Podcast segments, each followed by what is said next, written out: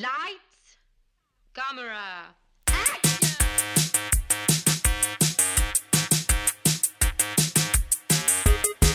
Aujourd'hui à l'émission, Almost Famous, The Decline of the Western Civilization Part 2 et Octobre. Bienvenue à On Jase de film.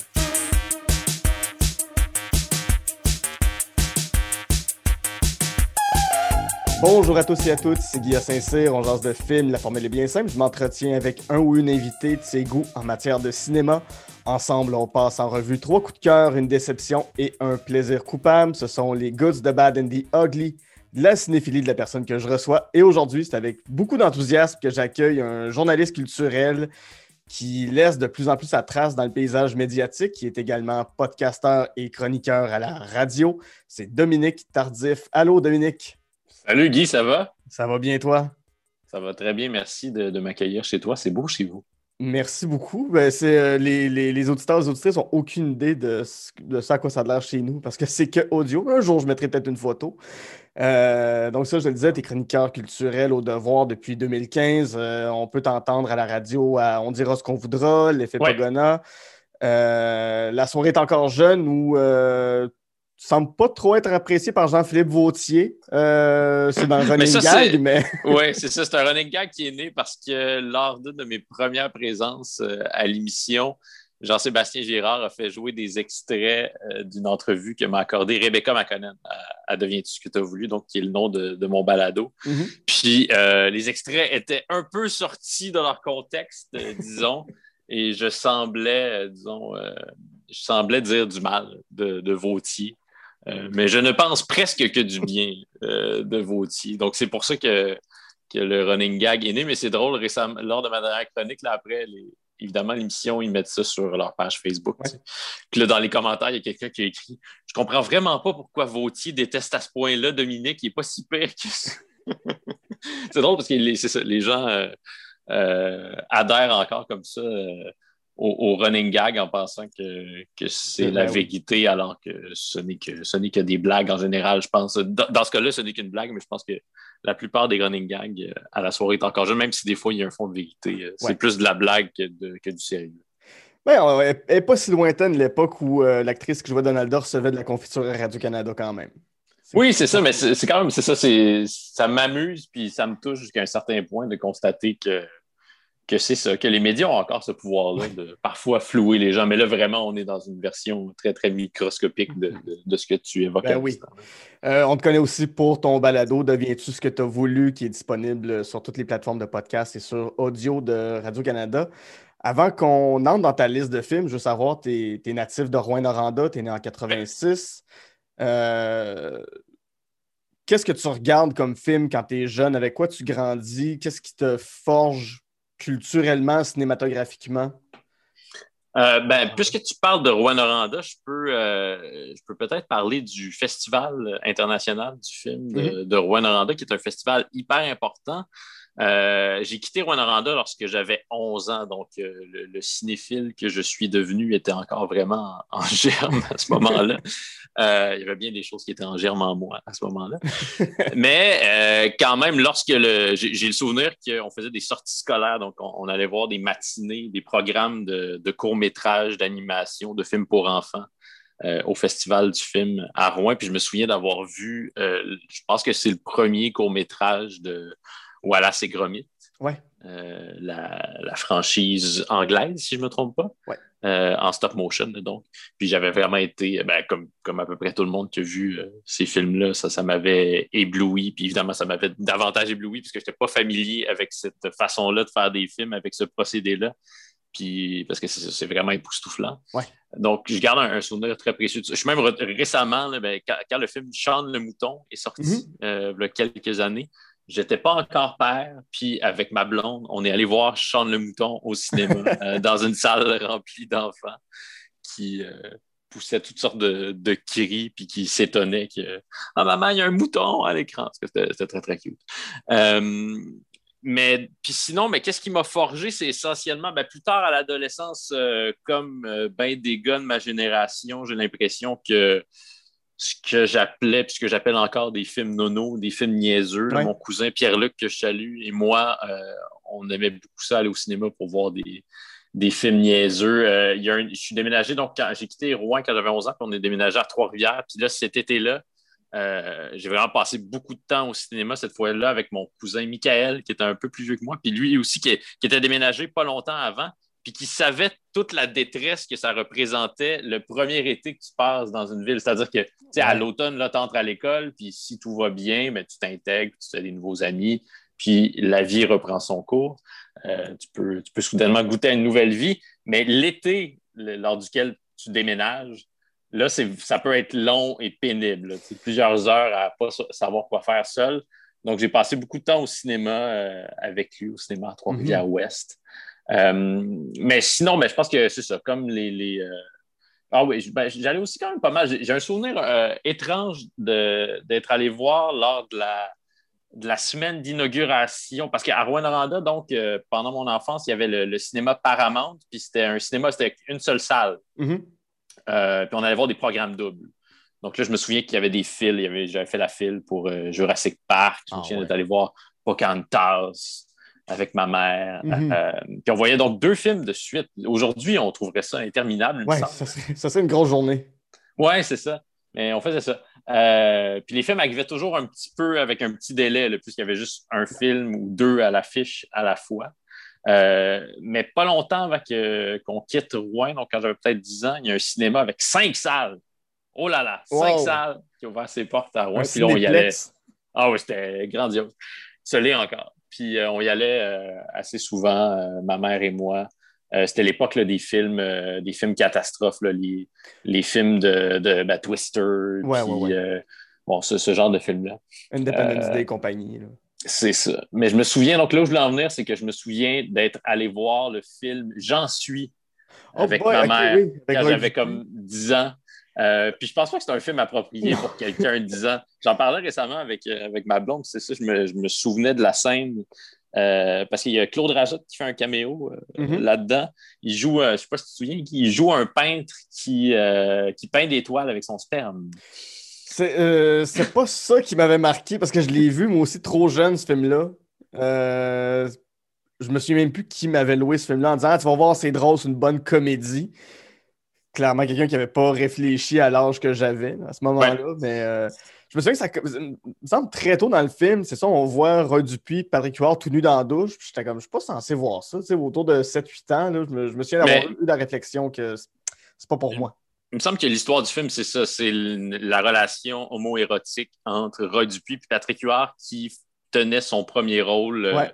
ben, c'est une comédie, mais c'est disons une comédie dramatique, donc son premier rôle un peu plus euh, sérieux. En fait, je pense que c'était carrément son premier rôle au cinéma Ouais. parce que c'est avant les Boys. Puis ce film-là, quand même, avait remporté un certain succès. C'est avant les Boys, donc avant le, le renouveau du cinéma québécois. Mais ce film-là marquait un petit tournant. là. Je pense que les gens étaient enclins, à- voulaient beaucoup aimer ce film-là, puis que ça a permis au film d'avoir un plus grand succès que ce qu'il méritait, parce que on avait le goût que le cinéma québécois rayonne, qu'il puisse euh, connaître euh, un succès au box-office. Mais bon, c'est ça, c'était vraiment pas un film pour, euh, pour les enfants. Ouais. On va rentrer dans ta liste avec ton premier film, euh, ton premier coup de cœur qui est Almost Famous, un Almost Famous, euh, réalisé en 2000 par Cameron Crowe, qui met en vedette euh, Patrick Fugit, euh, Kate Hudson, Billy Crudup, Jason Lee, Zoe Deschanel et Francis McDormand. Euh, ça, ça raconte quoi, Almost Famous? Euh, ben, ça raconte l'histoire donc euh, de William, qui est un jeune homme à qui sa mère a caché qui, euh, qui était plus jeune en fait que l'âge qu'il pense avoir. Donc ça explique parce que là, bon, le- dans les premières scènes du film, on le voit à l'école, puis tout le monde visiblement a amorcé depuis quelque temps sa puberté, puis lui, là, ça tarde vraiment à, Ouais. à se produire. Et donc sa sœur qui est incarnée par Zoé Deschanel, finit par pousser sa mère à lui avouer que euh, c'est un enfant surdoué, donc qu'il n'a pas l'âge qu'il pense avoir. Mais euh, puis elle lui cède, donc ça, ça c'est la scène clé du début du film. Elle lui cède, Zoé Deschanel, elle quitte la maison parce qu'elle est Plus à bout de ce que lui fait, elle est plus capable de ce que lui fait subir sa mère, qui est incarnée par Frances McDormand, qui est merveilleuse parce que Frances McDormand est incapable d'être autre chose que merveilleuse. mais elle est très, très stricte. On sent, tout, on sent très tôt son grand cœur. Ça pourrait être vraiment un personnage caricatural, le personnage de la mère, parce qu'elle impose, elle est sévère, puis elle pose un regard sur euh, le rock and roll, la musique du diable, euh, qui est lui aussi très, très sévère parce que ça se déroule en 69. Donc, on est en Mhm. pleine expo- explosion pour, pour la musique, en pleine explosion au plan social aussi aux États-Unis. Donc, Zoé Deschanel quitte la maison. Elle, est, elle a plusieurs années de, de plus que son jeune frère. Elle lui cède sa collection de disques. Et là, ça fait complètement exploser l'imaginaire du jeune William qui se met à écrire euh, dans différents magazines. Et donc, ça, c'est inspiré de l'histoire euh, personnelle du réalisateur Cameron Crowe. C'est le film qu'il a fait après Jerry Maguire, donc, Mhm. qui est son, son grand, grand film, son film à succès.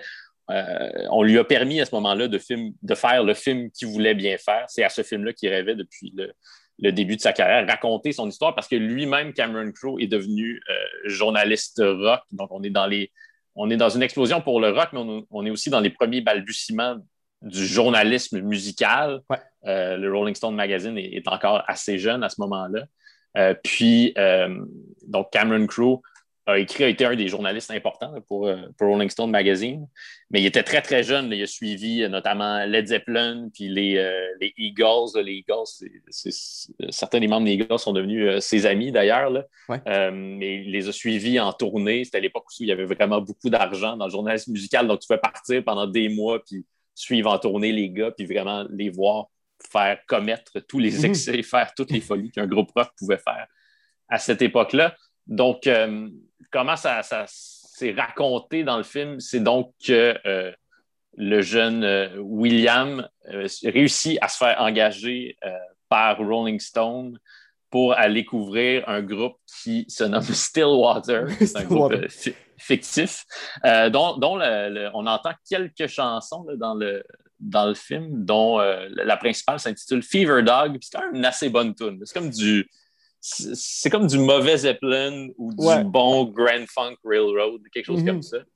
Euh, puis, à ce moment-là, c'est euh, c'est, euh, le personnage incarné par Kate Hudson qui se nomme Penny Lane. Penny Lane. tu sais, Voilà. Comment, comment puis-je oublier ces. En plus, là, tu sais, moi, j'ai vu ce film-là en, en traduction, puis euh, Ah ouais. euh, oui, ben, évidemment, on louait des VHS au club vidéo à l'époque, puis le film était, en- Ouais. en- c'est ça, il était doublé. Là. Euh, donc, dans la- le, le film doublé, Penny Lane, on dit que c'est une groupeuse et non pas une groupie parce qu'elle ne veut pas être une groupie, Mhm. mais euh, le terme que- qu'elle utilise dans le film, dans, dans le film original en anglais, c'est band-aid parce que le mot groupie est chargé. tu sais, Il y a comme Ouais. une connotation sexuelle un peu euh, euh, négative à ce mot-là. Donc, Penny Lane prend sous son aile euh, le jeune William qui a du mal à entrer en arrière-scène. Puis là, on comprend donc assez rapidement que ben, William tombe amoureux de Penny Lane, mais Penny Lane, elle, elle est amoureuse de Russell, qui est le guitar hero de Stillwater, qui est incarné par, encore une fois, le, je veux dire, le, le casting, il joue pour beaucoup dans ce film-là aussi. là. Billy Crudup est exceptionnel. Puis, Mhm. Je l'ai pas vu dans beaucoup de films, mais je l'ai vu récemment dans la série euh, The Morning Show. Là. Ouais. Euh, puis il joue un personnage tellement différent de. Tu sais, moi, dans ma tête, c'est un, guitariste, là, Billy Ouais. Crudup. là. Euh, puis- alors puis il incarne bien l'espèce de. Ouais, ça, puis tu, tu y crois que c'est un genre de Johnny, de, de, de, de Jimmy Page ou que c'est un genre de. Ouais. Ben, il l'a. L'a. tension puis la dynamique entre les quatre membres du groupe, là, on voit surtout, ben, on voit beaucoup le guitariste, on voit un peu le chanteur, puis un peu moins le, le batteur et le bassiste, outre dans, dans quelques scènes euh, amusantes. là. Euh, mais quand même, tu sais, la façon dont les dynamiques de groupe euh, est dépeintes dans ce film-là, ça pourrait apparaître cliché, mais à chaque fois que je rencontre un groupe euh, de musique, surtout un groupe de musique rock, là, je veux dire, il y a toujours les, les, le, le même, les mêmes types de personnalités. Là, le, le guitariste un peu effacé, mais plus ambitieux, qui, qui aimerait davantage faire de l'art, le chanteur qui a un ego disproportionné, le bassiste qui s'en fout, puis le batteur qui a toujours quelque chose d'un peu étrange. Là. Ouais. Euh, donc, c'est ça, on les suit un peu partout euh, à travers euh, le monde en tournée pendant que donc ce, jeune William qui a comme 15-16 ans et qui n'a rien vécu, euh, là, vraiment, comme, il, goûte à tous les, plaisirs de, la vie de tournée. donc, on parle de, sexe, de drogue, d'alcool. Puis, ben, parmi les meilleures scènes dans ce film-là, il y a celles qui, euh, dans lesquelles on voit euh, Philip Seymour Hoffman, le, le Mm. regretté. Ouais. Euh, parce que Philip Seymour Hoffman, là-dedans, incarne Lester Bangs. Lester Bangs, c'est le parrain, c'est le père du journalisme rock. C'est, euh, à mon avis, puis au avis, euh, selon bien des gens, le plus grand journaliste rock. Mhm. C'est un peu le, le Jack Kerouac du journalisme rock. Il y avait vraiment une façon d'écrire qui était tout à fait explosive, mais c'était aussi un personnage cynique, flamboyant, euh, bedonnant. Ouais. Euh, puis là, donc, dans, on le voit au, au début du film, puis euh, tout au long du film, le, le jeune William lui passe des coups de fil pour avoir des conseils, puis prendre de ses nouvelles. Puis le Philip Seymour Hoffman, lui, il y a toutes sortes de phrases euh, mythiques qui sont, qui sont pas forcément des phrases de Lester Banks, en fait, Mhm. qui sont des phrases fictives, mais qui lui dit, euh, tu sais, euh, ils vont te faire, euh, ils vont te faire sentir cool, les gars du band, là, mais euh, mais prends-toi pas, t'es pas cool. Je te connais, William, puis t'es vraiment pas cool. Nous, les journalistes, on n'est pas cool. Eux, ils sont cool, puis ils sont en train d'essayer de te leurrer, mon gars. Puis donc, le film porte un peu là-dessus aussi sur, bon, William qui, va effectivement tomber dans le panneau, mais c'est aussi la, question que, c'est une des questions que pose le film, la question du, du lien entre un journaliste puis son sujet. Euh, parce qu'on peut comme ça avoir, tu sais, je sais pas, se, prendre d'affection pour euh, une personne euh, à propos de qui on écrit, surtout quand on passe plusieurs, plusieurs jours avec lui. Il y a une scène merveilleuse là, de- à la fin d'un spectacle, le guitariste Russell, il est tanné du groupe, là, il y a eu une chicane. Donc là, il part avec William, ils sont dans le stationnement de l'aréna, ils viennent de jouer, puis là, ils voient une gang de jeunes, puis ils disent Qu'est-ce que vous faites, blabla, vous avez un party, puis là, les jeunes ils invitent, ils invitent le, le guitariste chez lui. Euh, puis là, il y, a, y une conversation au téléphone entre Francis, Francis McDormand essaie de rejoindre son fils, de savoir ce qu'il fait, puis de s'assurer qu'il ne prend pas de drogue. Il veut toujours qu'ils finissent leur conversation euh, en se disant je t'aime, ce qui est comme pas tout à fait cool quand tu es dans un party Non, avec des, des rockstars. Euh, le- bon, tout le monde prend de la drogue, puis, sauf le, le jeune William. Puis euh, Russell, Billy Crudup se, se retrouve sur le toit de la maison à faire un speech pour tout le monde qui est réuni, tous les jeunes qui sont complètement médusés que cette grande rockstar soit chez eux. Puis là, ils sautent dans la piscine après avoir dit I am a golden god. Ouais. c'est ça. Est-ce que Ce c'est ça? la très? Jim Morrison comme moment, là. Ouais, I am the. Lizard King et. euh, I'm the Lizard King, ouais, c'est ça. Il manquerait juste comme une citation de Baudelaire ou de Rimbaud, Ouais. puis on, on serait chez Jim Morrison. Effectivement. Euh, donc, c'est ce film-là, je l'ai vu très, très souvent. Je, je- je suis tout à fait conscient que c'est un choix hyper cliché pour un journaliste culturel que de choisir ce film-là, mais euh, tout me fait rire là-dedans, Ouais. tout me touche, tout. Puis, je pense que ça, c'est- c'est c'est quelque chose dont, euh, que je répète souvent, là, mais récemment, je regardais la, la- la série euh, M'entends-tu? Ouais. Bon, grande série. Euh, les personnages principaux sont merveilleux, mais ce qui fait vraiment la force, la finesse de cette série-là, selon moi, c'est les personnages secondaires. Tous les personnages secondaires, même ceux qu'on voit hyper brièvement, on sent qu'ils ont une vie, on comprend Ouais. c'est quoi leur vie pendant qu'ils sont pas à l'écran, pendant qu'on les voit pas. Puis c'est la même chose dans Most Famous. Euh, le personnage de la sœur, donc Zoé Deschanel, euh, qui est euh, agente de bar, hôtesse de l'air. Euh, elle est merveilleuse. Frances McDormand est merveilleuse. Il y, a- il y a une scène assez amusante avec Mark Maron, que je ne connaissais pas évidemment Mhm. quand j'ai vu le film lors de sa parution, mais qui est aujourd'hui le, le roi du podcast. Ah oui. Mark, notre maître à tous. Puis on entend à chaque début d'épisode de, WTF, son podcast, là, on entend euh, Lock the gates. Oui, c'est vrai. Ça, c'est- tiré de Almost Famous. Almost parce que. Mark Maron, il joue un, un promoteur de spectacle. Au début du spectacle, les gars s'électrocutent sur la scène, puis là, leur gérant il dit Fuck ça, on, on quitte l'aréna, on fait pas le spectacle, puis ils partent euh, avec leur van, puis le Mark Thierry a barré la, la clôture avant qu'ils puissent euh, sortir. Mais le, le conducteur de la van appuie, appuie sur l'accélérateur et défonce euh, la clôture. Ouais. Donc, ça aussi, ben là, je, je suis en train de dire que. c'est- Ah, il y a, oui, puis il y a- je me rends compte qu'il y y a Mark Kozolek aussi qui, euh, qui joue là-dedans. Je pense qu'il joue le, le bassiste ou le batteur. Euh, ça, c'est le gars de c'est le gars du projet euh, indie folk euh, Sun Kill Moon qui a récemment Ah, été euh, dénoncé, qui a été pris dans une, une histoire euh, d'inconduite sexuelle. Oh Euh, Donc, c'est ça. Ouais. Il y a Jimmy Fallon aussi. euh, Oui, oui, oui, qui, Qui est là-dedans. membre du groupe. Que... C'est avec, avec notre recul, avec ce que Jimmy Fallon est aujourd'hui, l'animateur, super gentil. Tout ça, quand tu le regardes aujourd'hui, tu fais C'est-tu Jimmy Fallon pour vrai? Pourquoi il n'est pas en concours de, de, de, lancer des canettes sur la face d'un acteur avec, d'autres comédiens Chaque fois que je le revois, je suis toujours un peu saisi de voir Jimmy Fallon là-dedans qui se sortait de, de Saturday Night Live à l'époque. Oui, c'est à peu près son seul rôle euh, dans un film qui est, euh, qui est digne de mention, même si c'est un rôle euh, assez bref, parce que le film qu'il a, fait après, c'était quoi? C'était un, remake américain de... de Taxi. De Taxi, oui, c'est ça. Ça, ça avait été catastrophique, puis ça a failli, ben ça a failli mettre fin à sa carrière. Certains diront pour le meilleur.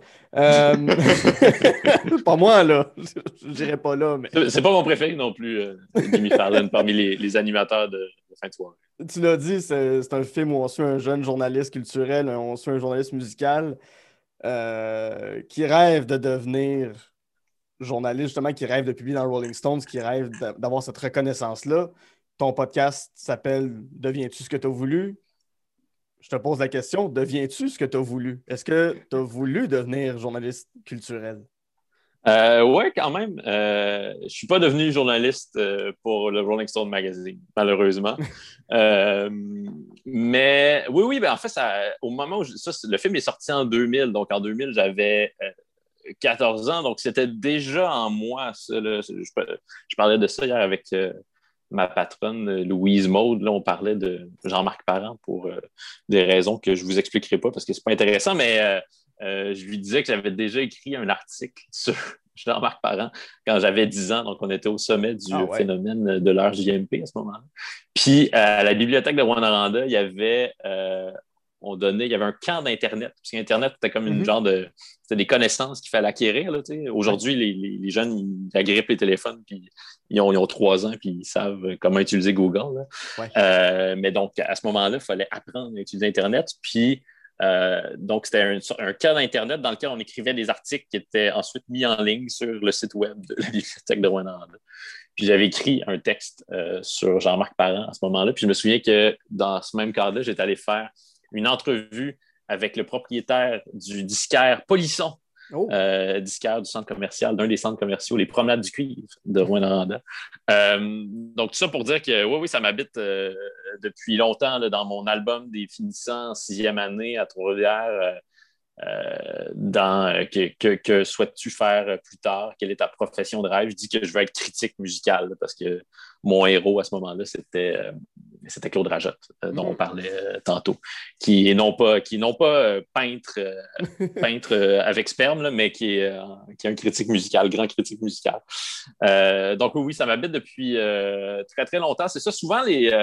après, j'ai joué de la musique, là, j'ai, j'ai mm-hmm. joué de la batterie, puis j'ai voulu être à l'avant-scène, mais je n'étais pas spécialement doué. Puis euh, c'est ça, il y, a évidemment le, cliché du journaliste euh, culturel qui est un raté sympathique, comme le chante euh, Charles Bois, puis qui écrit sur la musique ou sur les livres ou sur l'humour parce que lui-même ne pourrait pas en faire. Puis c'est vrai que je, je, prétends, je prétends pas que je pourrais faire ça, mais en tout cas, ça, je ne vis pas mon quotidien euh, douloureusement. En fait, je suis très, très heureux de faire ce que je fais.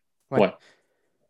Puis, euh, as-tu des moments dans ta carrière où tu avais l'impression d'être dans Almost Famous, où tu arrives à un événement, tu couvres un, événement rock, que, tu couvres un, show, un artiste, que tu suis des artistes en, show, puis tu fais comme.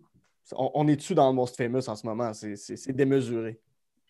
Euh, tant que ça, mais quoi que j'ai. Tu sais, c'est ça qui est difficile avec le, contexte du journalisme culturel au Québec, puis en général dans le monde, c'est que on a de moins en moins de temps. Je veux dire, le fait que euh, Cameron Crowe pouvait suivre ces, groupes-là pendant tout ce temps-là, c'est parce qu'il y avait de l'argent à la fois dans le, monde du magazine musical, mais aussi dans le monde de la musique. Mm-hmm. Euh, c'est ces deux conditions-là qui permettaient à des reportages comme ça d'exister. Donc, je, rêve vraiment de pouvoir passer plusieurs jours avec quelqu'un. Récemment, euh, j'ai reçu Nathalie Petrovski. Euh, euh, Deviens-tu ce que tu as voulu? Puis après l'entrevue, on jasait d'un. parce qu'elle a fait aussi des portraits pour l'actualité à une certaine époque. Mm-hmm. Puis elle me parlait d'un portrait qu'elle avait fait de Marjo dans les années 80. Là. Puis elle avait passé plusieurs journées avec Marjo. Ça, c'est merveilleux. Puis bon, il y a le fait que Nathalie devait être bien payée pour faire ce portrait-là, mais il y a aussi le fait que je pense que les artistes se rendaient plus disponibles. Mhm. Ça arrive quand même assez souvent aujourd'hui qu'il faut se battre là, pour parler à du monde. C'est un exemple extrême, mais cette semaine, j'ai fait une entrevue. Euh, ben, la semaine dernière, ça a été publié cette semaine, j'ai fait une entrevue. Euh, c'est vraiment comme de l'abus de langage, en fait, parler d'entrevue, mais j'ai posé une question à Céline Dion. Ah, euh, parce que hum, Céline Dion donc, a annoncé qu'elle va faire une nouvelle résidence à, Las Vegas. Puis il y a cinq médias de la presse écrite au Québec euh, qui ont eu l'occasion de participer à une entrevue de 15 minutes avec Céline Dion. Euh, on pouvait poser chacun une question.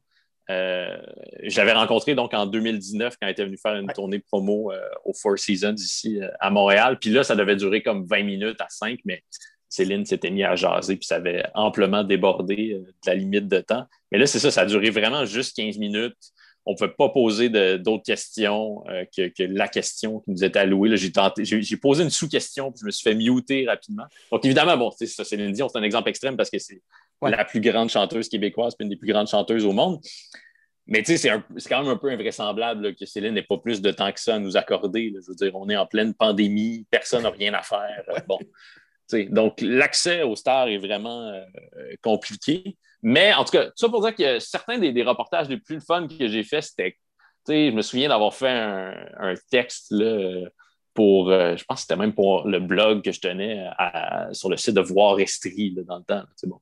Euh, puis j'avais, j'avais passé une soirée avec un groupe hommage à Guns N' Roses qui voulait faire. Euh, ça, c'était complètement inspiré d'un texte de Chuck Clusterman, qui est un autre grand journaliste musical, qui lui est toujours en vie qui est euh, un autre de mes maîtres à penser. Puis euh, Chuck avait fait un texte comme ça où il passait, c'était un, portrait de la scène des, groupes euh, hommages, tu sais, puis il se demandait c'est qui ces gars-là qui, aiment ça jouer dans des groupes hommages. J'avais fait la même chose donc, avec ce groupe-là. Je pense que ça s'appelait Perfect Roses, qui est un groupe hommage de Guns N' Roses, mais à taper un groupe hommage à Guns N' Roses de la Beauce. Oh, OK. Ouais. Fait que c'est ça. Mais les gars étaient super cool, puis ils étaient vraiment investis étaient très, très minutieux dans leur désir de reproduire à la perfection un spectacle de Guns, mais euh, dans un bar crade à Sherbrooke. Euh, fait que c'est ça, j'essaie le plus souvent possible de sortir du contexte de euh, là, on va aller prendre un café avec cette personne-là ou on va aller prendre un verre parce que, tu sais, il se passe rien. Mm-hmm. C'est un contexte qui est très, très contrôlé. Puis, outre les réponses que la personne va offrir à tes questions, tu n'as rien comme, tu sais, c'est le fun de, quand tu écris un texte de pouvoir mettre en scène ce que tu racontes. Puis, si tu es juste dans un café, mais là, tu vas écrire, dit-il en prenant une gorgée de son latte, puis là, on est vraiment plus capable de lire ça. Non, non, c'est ça. Euh, mais tu vois, là, comme avec les, les, Zooms qui euh, se sont immiscés euh, dans notre vie, ben, de plus en plus, c'est ça qu'on va nous proposer, même alors que là, maintenant, je veux dire, c'est redevenu correct de se rencontrer. On peut faire ça, on peut, en tout cas, dans certains cas, c'est possible de faire des entrevues. Oui, c'est ça. Puis il y a bien des relationnistes qui préfèrent euh, que les entrevues se déroulent par Zoom parce que, mm. je sais pas, j'imagine que ça leur permet davantage de, contrôler certaines choses. Puis, euh, fait tout ça est un peu décevant. Il faut toujours se battre pour avoir euh, davantage accès euh, aux, gens dont, qu'on interviewe. Puis aussi, il faut, ben, faut se battre avec les, contraintes de temps, puis se dire que ça va donner des meilleurs textes si on sort un peu, si on sort un peu de notre carré de sable habituel. Ouais. Ton, prochain coup de cœur, on va rester dans, la notion de portrait, on va rester dans la notion de, de, ben, rock, encore une fois. Cette fois-ci, du côté du, heavy metal des années 80, le, le heavy metal abondamment chevelu. Oui, très, très hirsute. Oui, c'est ça. Avec euh, The Decline of the Western Civilization Part 2, euh, The Metal Years, un film de 1988 euh, réalisé par un documentaire de 88 réalisé par Penelope Ferris, à qui on doit entre autres Wayne's World et, Wayne's World 2, sauf erreur. Oui, c'est Wayne's World 2 en fait qu'elle a réalisé, oui. OK. Ça met en vedette Alice Cooper, qu'on retrouve aussi dans, dans, Wayne's World. Oui, c'est vrai. Euh, dans, le même genre d'entrevue. on est nul, on n'est pas digne, on est à chier. la version française de ce film-là qui ont, qui ont overdub Alice Cooper comme si c'était une entrevue qu'on écouterait à, à Canal D. J'ai toujours trouvé ce moment-là génial dans le film. Donc, Alice Cooper est là, les gars d'Aerosmith, Kiss, Motorhead, Poison, Megadeth, Ozzy Osbourne. La liste est, super longue des gens qu'on voit dans ce film-là. Parle-moi de l'importance de, ce film-là qui est, qui est peu connu, qui est on n'entend plus parler aujourd'hui, mais quand on le revoit, on comprend son importance. C'est tous des gens qui ont marqué la scène musicale du métal, qui sont dans leur prime, qui sont, qui sont encore beaux, qui ne sont pas encore tous démolis par la drogue. Oui, euh, ben, je me souviens plus comment j'ai entendu parler de ce film-là, mais je l'ai vu pour la première fois. je l'ai revu en prévision de, notre conversation d'aujourd'hui. Mais euh, je l'ai vu il y a comme, je sais pas, peut-être une dizaine d'années pour la première fois. Ça se trouve sur, euh, vous pouvez le louer, mais ça se trouve aussi sur, euh, sur YouTube euh, gratuitement. que, ben, on, a l'impression depuis quelques années de vivre un âge d'or du documentaire musical, ce qui est sans doute pas faux. Là. En tout cas, il y a, mm-hmm. très certainement il y a une manne, il y a une abondance en termes de documentaire musical qui me plaît, évidemment. J'aime beaucoup en regarder, mais souvent, on a, on a plus l'impression de regarder un reportage en fait qu'un vrai documentaire, qu'un vrai film, que de voir du vrai cinéma. C'est comme c'est des films de tête parlante, puis c'est ça, on n'a pas trop réfléchi au décor. On va filmer les gens dans leur salon. Puis, mm-hmm. euh, tu sais, une rockstar dans son salon, ça peut donner un contraste intéressant, mais ça peut aussi, euh, plus souvent qu'autrement, donner quelque chose d'assez beige. Euh, donc, souvent, quand je regarde des documentaires musicaux, ben, en fait, c'est rare que je suis complètement déçu parce qu'on apprend, c'est rare qu'on n'apprend pas quelque chose, mais je trouve qu'au plan de, au plan de la facture visuelle, ça, c'est souvent décevant. Puis ce qui est génial avec euh, The Decline of Western Civilization Part 2, c'est que le décor, euh, les décors dans lesquels Penelope Spheris place ses, intervenants sont tous merveilleux. comme c'est sûr qu'il y a comme un, arrière-plan de, misogynie qui est très, très fort dans, ce film-là. Mais elle en parle, elle ne fait pas semblant que ça n'existe pas. Puis c'est une femme donc, qui, est, la cinéaste. Donc, euh, puis c'est c'est une, féministe euh, affirmée, mm-hmm. Penelope Spheris. Donc, euh, elle en parle de manière frontale à un certain moment dans le film de la misogynie qui est omniprésente dans, la scène métal, euh, dans la scène du, glam rock euh, à Los Angeles dans les années 80. Euh, mais donc, tu as Gene Simmons qui fait son entrevue. Il y a une espèce de soute, il est habillé en cuir des, des pieds à la tête, puis il fait son entrevue dans ce qui, ressemble à une boutique de, sous-vêtements. Pendant qu'il y a, pendant qu'il y a des, jeunes femmes qui, autour de lui, fouillent dans, dans les étals, puis choisissent ce qu'elles vont aller essayer. Euh, il y a le collègue de Gene Simmons, Paul Stanley, chanteur de Kiss, qui lui donne son entrevue. On le voit, il est filmé là, en. Euh, aide-moi, le Guy, on, le filme euh, comme ça du, dessus. Là. Il est couché dans son lit. Oui, oui, c'est ça, ouais, en, plongée. En plongée, c'est ça. Mes cours de cinéma du cégep me reviennent tranquillement. Il est filmé en plongée. Il est couché dans son lit avec trois filles. Puis il y a comme le sourire le plus béat aux lèvres. Euh, c'est comme c'est un, un Paul Stanley qui est encore magnifique. Aujourd'hui, il, je suis allé voir Kiss lors de leur dernier passage à Montréal. Puis euh, hmm, euh, c'est ça. Le, Paul il avait pris un, malgré son maquillage, on sentait qu'il avait pris un petit coup de vieux. Mais là, à cette époque-là, il est comme il est encore beau. Il il a des traits magnifiques. puis ça, il était avec trois femmes dans son lit. ça, c'est hilarant. après, tu as Ozzy Osbourne qui donne son entrevue. Ozzy Osbourne qui, dans, dans le film, donc sert un peu comme de. C'est le père, le parrain de, la scène dont il est question. ces figures-là, c'est comme si Ozzy Osbourne, il y a Steven Tyler, Joe Perry de Aerosmith, euh, il y a Lemmy de Motorhead, mm-hmm. euh, puis il y a Alice Cooper dont tu parlais tantôt. Donc, Alice Cooper, lui, est sur scène dans son décor. il y a comme une guillotine, puis un décor typique d'un spectacle de, de shock rock d'Alice Cooper dans les années 80. Euh, Steven Tyler et Joe Perry, eux, sont dans des divans. le décor est moins intéressant, mais Steven Tyler envoie, c'est comme c'est la meilleure entrevue rock au monde. Il, je veux dire, Steven Tyler est tellement drôle parce que c'est Aerosmith juste après le moment où, euh, où Steven Tyler et Joe, Perry, se sont réconciliés, parce que Joe Perry a quitté le groupe pendant un petit mm-hmm. moment, euh, parce que presque tout le monde dans le groupe, il y avait beaucoup de gens, lui et Steven Tyler, qui avaient de sérieux problèmes de drogue. Mais là, à un certain moment, il s'est rendu compte qu'il ne pourrait pas continuer à mener la vie de prince qu'il menait s'il ne faisait pas partie de Aerosmith, parce que les gens, ça ne les intéressait pas vraiment d'aller voir un show en solo de Joe Perry. Donc, il a réintégré Aerosmith. Tout le monde a arrêté de prendre la drogue pendant un certain temps. Donc là, on voit les gars pas longtemps après ça. Puis la réalisatrice, elle demande à, Steven Tyler. Est-ce que, vous avez fait beaucoup d'argent avec Aerosmith? Le Steven Tyler, comme oui, oui, on a fait des millions sous question. Puis ils sont où vos millions euh, maintenant? La réponse de Steven Tyler, c'est euh, je, me ai, je les ai tous mis dans le nez. J'ai sniffé le Pérou au complet. C'est absolument merveilleux comme réplique. Euh, puis Ozzy Osbourne, on le voit pendant qu'il se fait à déjeuner. Oui.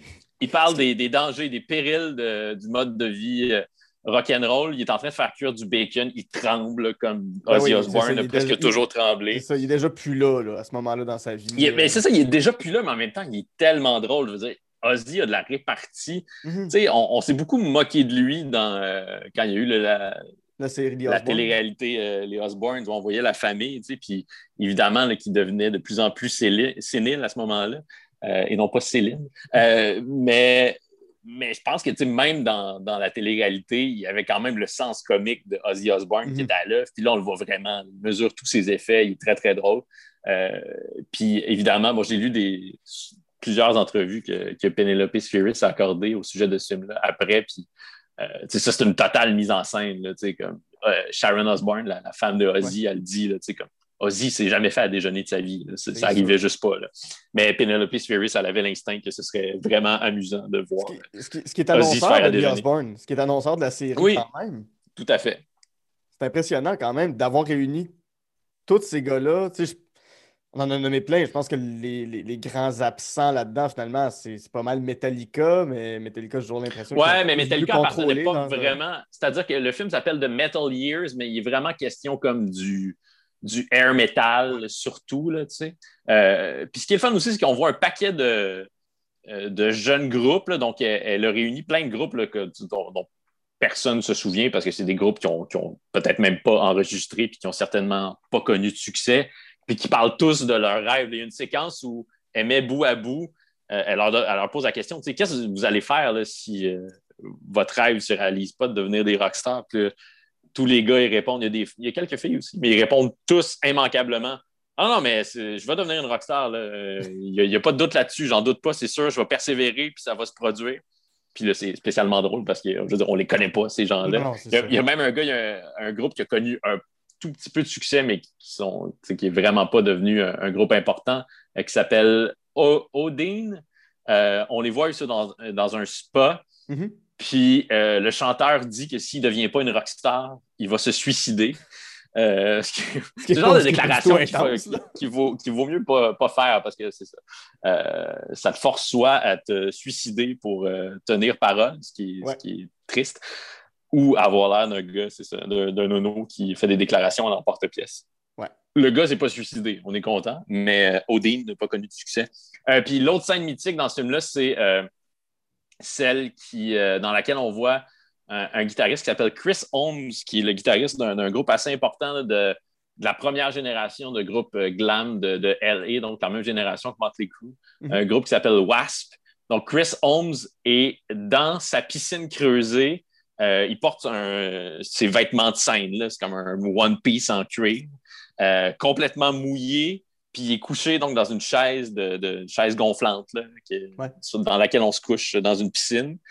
Il est complètement sous. Il, est comme, ah, il, est fini. il, balbutie, il est vraiment torché. Euh, à un moment donné, il se vide comme une bouteille de vodka au complet euh, dans le visage.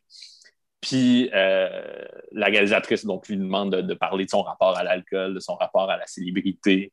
Euh, parce qu'évidemment, bon, les, problèmes de drogue étaient nombreux parmi cette scène-là. Ça a vraiment mm-hmm. gangréné la scène musicale de, euh, de Los Angeles ben, dans ces années-là, mais évidemment, les, victimes ont continué à être nombreuses dans les années suivantes parce que c'est ça, c'est des gens qui, une fois que, le succès s'est estompé, mais qui sont, dans bien des cas, restés accrochés à la drogue. Puis, mm-hmm. c'est ça, quand tu juste ton problème de drogue, mais que tu n'as plus la, lumière de la gloire, ça devient, ça devient tragique euh, rapidement. Donc, c'est ça, Chris Holmes est dans sa piscine, puis sur le bord de la piscine, il y a sa mère qui est assise dans une chaise longue et qui l'observe avec un mélange d'effroi et d'amusement. Parce que c'est ça, ses réponses sont parfois un peu amusantes quand il parle de son rapport à l'alcool, mais sont aussi un peu, il dit qu'il va mourir bientôt, puis qu'il en reste plus, qu'il en reste plus long, puis qu'une année de tournée pour un groupe rock, c'est comme c'est aussi c'est comme quatre années dans la vie de, quelqu'un qui mène une vie plus normale. Euh, mais il est encore en vie, Chris Holmes. Euh, il a vraiment l'air magané, il a une grosse barbe, euh, des cheveux longs, mais il est encore en vie. Puis il semble-t-il qu'il va pas trop mal. Ils ont fait, ça se trouve ça aussi sur YouTube, il y a quelques années, ils ont tourné une scène semblable. Donc, il s'est ah couché dans, une piscine comme ça, puis il a refait une entrevue. Mais d'après ce que j'ai lu, il l'a vécu difficilement parce que d'être associé à cette scène-là, parce que bon, il est vraiment torché. Puis j'imagine que même si on est une rockstar, on n'aime pas ça que l'image qui, s'impose à l'imaginaire des gens, ce soit celle-là. Puis c'est un peu, c'est aussi une sorte de concours de circonstances dans le sens où Penelope Spheris, elle a choisi lui sans doute parce qu'il se doutait qu'il allait être bon à la caméra, mais des gens qui avaient des problèmes d'alcool et de drogue dans cette scène-là, il y en avait plein, puis ça aurait pu être à peu près n'importe qui de n'importe quel groupe de LA à cette époque-là, dans mhm. cette scène-là. Mais ça a cristallisé donc son personnage public. Ah, puis il y a Lemmy aussi, Lemmy de, Motorhead qui est merveilleux. Il donne son entrevue, il est comme euh, au sommet d'une montagne qui mhm. surplombe la, ville. Puis lui, c'est comme c'est liner après liner. Mais donc, euh, je trouve qu'en tout cas, ce, film-là est amusant, assez tragique à bien des égards. Puis ça montre, ça montre bien à quel point pour faire un bon documentaire en général, mais documentaire musical plus spécifiquement, il faut que tu réfléchisses au décor, il faut que tu réfléchisses aux questions. C'est quoi poser une bonne question? Il va loin dans ces questions. Elle est capable oui, capable d'aller loin. Puis c'est. pour, pour, avoir conduit quelques entrevues, pour faire le podcast, euh, des fois, tu vas aller plus loin, mais faut, faut laisser aller la pudeur. Je ne sais pas dans ton cas comment tu, gères ça, de faire Ouais, cette question est un peu élevée, mais il faut que je la pose, puis je vais y aller, puis je vais l'obtenir ma réponse. Ouais, ben en général, j'y vais, mais effectivement, c'est toujours comme une sorte de, combat intérieur parce que je sais, on ne veut pas faire de peine aux gens. Mhm. Puis, tu sais, dans le contexte d'un podcast, c'est quand même différent que dans, mettons, quand je fais une entrevue pour, euh, pour le journal, pour le devoir, mettons, tu sais, euh, là, j'ai vraiment ma, casquette de journaliste, puis je me dis, tu sais, je peux poser toutes les questions dans la mesure où euh, ces questions-là ne sont pas comme euh, outrancièrement euh, méchantes et blessantes. puis, surtout dans la mesure où ces questions-là sont, sont pertinentes. Mais il y, a un rapport qui est différent dans, un contexte de balado parce que les gens ont quand même la générosité d'accepter notre invitation. Mm-hmm. Puis, bon, c'est ça, ils ne sont pas en train de nous vendre quelque chose, forcément. Mais, euh, mais en général, les questions qu'on se pose au sujet de quelqu'un, euh, c'est rare que cette personne-là ne se les ait pas déjà posées à son sujet. Mm-hmm. C'est rare quand tu poses une question à quelqu'un que tu y apprends quelque chose à propos, à propos d'elle, à propos de lui. Donc, moi, la plupart du temps, j'y vais, puis je te dirais que dans 90% des cas, ça porte fruit, ou en tout cas, les gens ne sont pas choqués, puis ils savent de quoi je veux parler. Euh, s'ils ne veulent pas en parler, ils le signalent de manière. Euh, ils, le disent, tout simplement. Après, il y a ça. Les gens peuvent le. On, est tous des adultes, on peut le dire. Je ne veux pas parler de ça, ça ne me tente pas. Je ne veux pas revenir là-dessus. Mm-hmm. Puis euh, ça aussi, c'est correct. en tout cas, en général, je préfère avoir le je préfère avoir le, le, regret. J'essaie de formuler ma phrase de manière intelligente, mais je ne suis pas sûr si j'ai l'intelligence pour formuler la phrase que je veux formuler. Je préfère avoir le regret d'avoir posé une question qui allait un peu trop loin que le remords de ne pas l'avoir tenté. Ça, allait-tu ma phrase? C'est vraiment bien dit. Ouais. Merci. Ça, a pris des efforts, mais je l'ai eu. Dans, la veine euh, du film The Decline of the Western Civilization, je t'offre un projet fou. Ton projet de rêve, tu peux faire un documentaire sur l'artiste de ton choix, le groupe de ton choix, l'époque musicale de ton choix. Tu as accès à toutes les archives, tu as accès à tout le monde. Tu l'axes autour de quoi? Euh, je pense que ben, j'ai fait un projet, euh, une série audio pour euh, Cube Music qui a été diffusée l'an dernier sur Jerry Boulet. Oui. Euh, mais bon, évidemment, je n'ai pas interviewé Jerry Boulet. oui, parce euh, qu'une pierre tombale, ça répond mal. Non, c'est ça. Puis j'ai pas accès à la même, euh, au même board de Ouija que Mario Saint-Amand qui me permet de communiquer avec le fantôme de, Jerry. mais j'aimerais, j'aurais vraiment aimé avoir accès à. Mais il y, a déjà, il y a quand même beaucoup d'archives d'Offenbach qui existent, mais j'aurais adoré pouvoir interviewer Jerry, euh, j'aurais adoré pouvoir interviewer euh, Michel Lamotte. Michel Willy Lamotte était le bassiste d'Offenbach qui a été le, bassiste de, de Corbeau ensuite, parce que lui, c'était vraiment comme, c'était un personnage, puis il y avait beaucoup, beaucoup de réparties. Ça paraît que que son père, c'était Willy Lamotte, puis qu'il mhm. bon, il avait un sens du spectacle comme son père. Donc, j'aurais vraiment aimé ça faire un. avoir accès à Offenbach en tournée, mais tu sais, parce que c'est ça l'image qu'on a encore aujourd'hui d'Offenbach, je pense, c'est celle d'un groupe triomphant qui a beaucoup de succès parce que on se souvient euh, ben, du dernier show au Forum, puis des quelques autres spectacles qu'ils ont fait au Forum. Mhm. Mais le début de la carrière d'Offenbach, c'est vraiment pénible. puis les gars. c'est ouais, c'est dans des conditions euh, horribles, euh, avec pas beaucoup d'argent, tout le monde dans la même van. bon, c'est ça.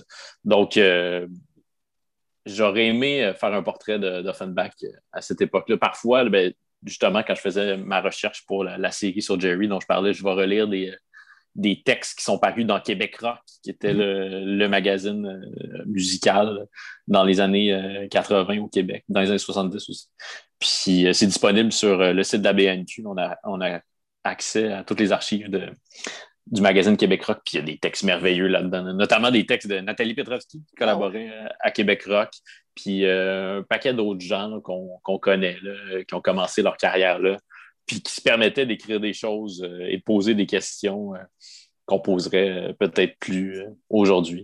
Donc, ouais, je dirais Offenbach. Ouais, je pense que c'est ça. Mais sinon, peut-être à l'international, aux États-Unis, les Strokes. Ah, euh, j'ai beaucoup aimé euh, le Oral History de la scène euh, rock du tournant des années 2000, Meet Me in the Bathroom, qui est mhm. paru il y a quelques années, le livre. Donc, accompagner les Strokes dans leurs premières années de, succès, ça aussi, j'aurais bien aimé ça. Génial. Ton, ton, troisième coup de cœur, c'est Octobre, un film de 1994, film coup de poing de Pierre Falardeau. Euh, qui m'en vedette Luc Picard, Hugo Dubé, Denis Trudel, Serge Aude et Pierre Rivard. Euh, on, suit, euh, sans les nommer, les gars de la cellule Chénier qui ont, qui ont kidnappé et kidnapping qui a mené à la mort de, Pierre Laporte. De Pierre Laporte. Essentiellement, c'est ça qu'on voit dans le film. Oui, c'est un huis clos à peu près. C'est ça. C'est un film qui a on se rappelle de, Pierre Falardeau pour ses coups de gueule, on se rappelle de lui beaucoup pour, euh, pour des entrevues spectacles où, que, que, des animateurs voulaient le pomper, mais ce film-là est quand même très nuancé sur, euh, sur les actions de, la cellule Chénier. C'est quoi pour toi ce film-là, Octobre? Euh, ben c'est c'est ça, tu le dis, là, c'est c'est assez fascinant puis un peu triste. Je veux dire, je, suis heureux qu'on se souvienne de, Pierre Falardeau. il n'y a pas une semaine qui passe sans que je vois quelqu'un sur Facebook écrire euh, J'aimerais donc bien ça, avoir le point de vue de Pierre Falardeau sur ben telle affaire qui se passe dans, l'actualité. Euh, puis c'était un, c'était plus souvent qu'autrement amusant. Je ne sais pas s'il était à la fin de sa vie, s'il était si pertinent que ça, mais il y avait toujours des, des coups de gueule qui avaient le mérite d'être amusants. Euh, Pierre Falardeau, puis quand même, bon, qui brassait certaines idées reçues. Là. Euh, donc, j'avais beaucoup, j'ai encore beaucoup d'admiration pour, euh, pour Pierre Falardeau. je lui ai déjà serré la main d'ailleurs, je m'en souviendrai hmm. toujours. mais on ne se souvient pas du cinéaste, en tout cas, on en parle vraiment moins. Je veux dire, c'était ça quand même, Pierre Falardeau, avant d'être un gars qui allait dans des talk shows sacrés. C'était un gars qui faisait des films, c'était ça sa passion. C'est un, un, grand, grand cinéphile. Euh, puis euh, ce film, ben, je pense qu'on a beaucoup parlé du film 15 euh, février 1839. J'ai mhm. l'impression que l'héritage de Pierre Falardeau, c'est davantage ce film-là en général, puis évidemment Elvis Gratton pour le meilleur et pour le pire. Oui, oui. mais pour moi, son plus grand film, c'est Octobre. C'est un film qui est vraiment maîtrisé, puis qui, qui est intéressant euh, dans ce qu'il dit du, contexte historique, donc de la crise d'octobre, tu sais. mais en même temps qui est intéressant d'une façon plus large, au plan peut-être philosophique. C'est vraiment un huis clos qui est bien tourné. Je pense que quelqu'un qui ne connaît rien du tout de la, crise d'octobre pourrait quand même aimer ce film-là. C'est quatre mhm. jeunes hommes animés par des, des, idéaux vraiment très, très forts qui décident de poser un geste hyper radical pour faire valoir leur, leurs idéaux. Puis c'est essentiellement ça, parce qu'au début du film, donc, on assiste au, kidnapping, mais c'est vraiment très, très rapide.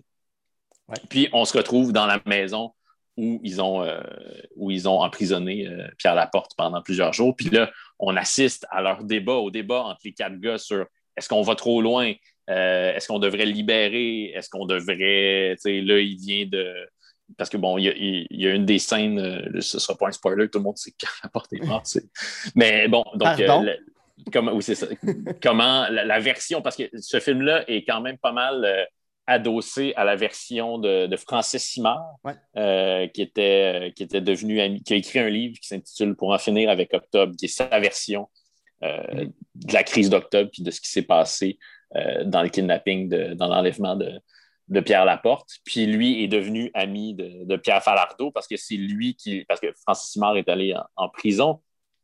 à cause de ça, à cause de la, mort de Pierre Laporte. Puis il a conseillé Pierre Falardeau euh, dans la création de son film Le Party, euh, qui se déroule en prison. Mhm. Puis ensuite, donc, il est demeuré ami avec Pierre Falardeau. Donc, on comprend que c'est sa version des faits. Euh, donc, Pierre Laporte, qui à un certain moment se lance dans une fenêtre pour appeler à l'aide quand quelqu'un vient livrer du poulet, parce que les mhm. gars ont, plus de, ont plus de nourriture, ils n'ont plus rien à manger. puis là, il se coupe, il est lacéré de partout, il saigne. Puis là, les gars ont des débats sur qu'est-ce qu'on fait, est-ce qu'on l'emmène à l'hôpital, il est en train de nous mourir d'un bras. on comprend que c'était pas ça, leur, objectif, c'était pas de, tuer Pierre Laporte. Puis c'est pour ça qu'ils ont plaidé, euh, lors de leur procès, qu'ils ont plaidé responsable mhm. et non pas coupable. Euh, donc ce film-là est bon pour. Les acteurs sont excellents, des acteurs. Euh, Denis Trudel, qui est aujourd'hui député bloquiste, qui est pour moi un grand, grand comédien. Euh, ben, Luc Picard, je n'ai pas besoin de vanter davantage Luc Picard. Pierre Rivard, qu'on n'a pas revu, je, me suis, je pense qu'on l'a vu dans. Il y, a, eu un rôle dans Le Retour dans les années 90, il me semble, mais on ne l'a pas vu depuis euh, longtemps, il me semble. Il a joué dans Camion, mais un petit rôle, OK. Euh, puis sinon, Hugo Dubé, que, j'aime beaucoup, j'ai déjà eu la chance d'interviewer il y a quelques années. C'était au moment où il, jouait dans, dans Série Noire. Oui, oui, oui, fait Claudio. Oui, exactement. Puis euh, le East Gay Gang. Euh, puis euh, on avait parlé de ça, j'avais posé des, questions là-dessus parce qu'il y a une scène, donc, plus vers la fin du film où là, les, les, quatre felkistes partent chacun de leur côté puis tentent de, se cacher pour ne pas être arrêtés par, par la police. Mm-hmm. Puis pour ne pas être reconnus dans la rue, euh, le personnage d'Hugo Dubé. C'est vraiment une scène troublante. puis Hugo Dubé m'avait raconté que c'est ça, sur le plateau, c'était vraiment le silence, puis qu'il l'a fait pour vrai. Il, met une brique euh, dans une serviette, puis là, il se donne des coups de brique au visage pour modifier l'apparence. Se tuméfier, c'est ça. C'est très, très étrange comme technique. Mais c'est une scène vraiment, en tout cas, moi, qui, me donne des, euh, des frissons, qui, donnent, qui donnent froid dans le dos. Mhm. Donc, euh, c'est un, un, grand film, puis euh, c'est ça, l'œuvre de, de, Falardeau occupe quand même une grande place dans, dans mon imaginaire. Tu sais, j'aurais pu choisir... Euh, j'aurais pu choisir Le Temps des Bouffons, son, son moyen métrage documentaire sur cette fameuse soirée au Beaver Club avec le, le, texte de narration qui est absolument assassin, tu sais, qui me fait pleurer. Là. Je veux dire, c'est comme c'est un texte euh, bouleversant sur l'exploitation puis l'oppression. Au, je veux dire, au euh. moment où on, enregistre l'épisode d'aujourd'hui, cet épisode-là n'est pas encore sorti, mais il y a quelques semaines pour les auditeurs, il y a un épisode avec, euh, que j'ai fait avec Jules Falardeau. son ah cœur, c'était le temps des bouffons. Donc, on a pu en parler de. tu vois, moi, quand je. Aujourd'hui, ce film-là est accessible sur YouTube, mais il n'y pas si longtemps que ça, euh, avoir accès à ce type de, film-là. Octobre, je me souviens, je l'avais comment j'avais acheté en DVD. Mais le temps des bouffons, c'était introuvable. Puis quand je suis arrivé, j'habitais à Asbestos à ce moment-là, donc quand j'étais ado. Puis quand je suis arrivé au cégep, euh, au cégep de Sherbrooke, la première chose que j'ai fait à ma première journée de cégep, c'est que je suis allé à la bibliothèque. il y avait une vidéothèque avec un paquet de films, dont euh, Le temps des bouffons j'ai pris le film, puis je suis allé dans une petite salle, puis j'ai regardé Le temps des bouffons, dont j'avais entendu parler parce que j'avais lu des livres d'entrevue avec Pierre Falardeau, puis il parlait de l'importance de ce film-là dans son parcours, puis ça mhm. me semblait être important. Et puis effectivement, c'est ça. Euh, ce que, ce que, ce que m'avait fait miroiter euh, Pierre, euh, c'était effectivement, effectivement un grand film. Ouais. Ouais. trouves-tu, euh, culturellement, dans notre cinéma euh, ou à la télé ou tout ça, que, nos événements historiques plus tragiques, disons, sont couverts? Tu je trouve qu'il y a une période où on a, fait des films sur les gens du spectacle. On a beaucoup fait des films sur Dédé Fortin, Jerry Boulet, La Bolduc, Louis Cyr, mais ces, événements historiques-là, tu sais, je pense, ben, justement, il y a, il y a- il y a- il y a 15 février, il y a, il y a octobre, il y a euh, les ordres. Aimerais-tu ça voir plus de films qui parlent de ces événements politiques-là, qui ont pu nous marquer?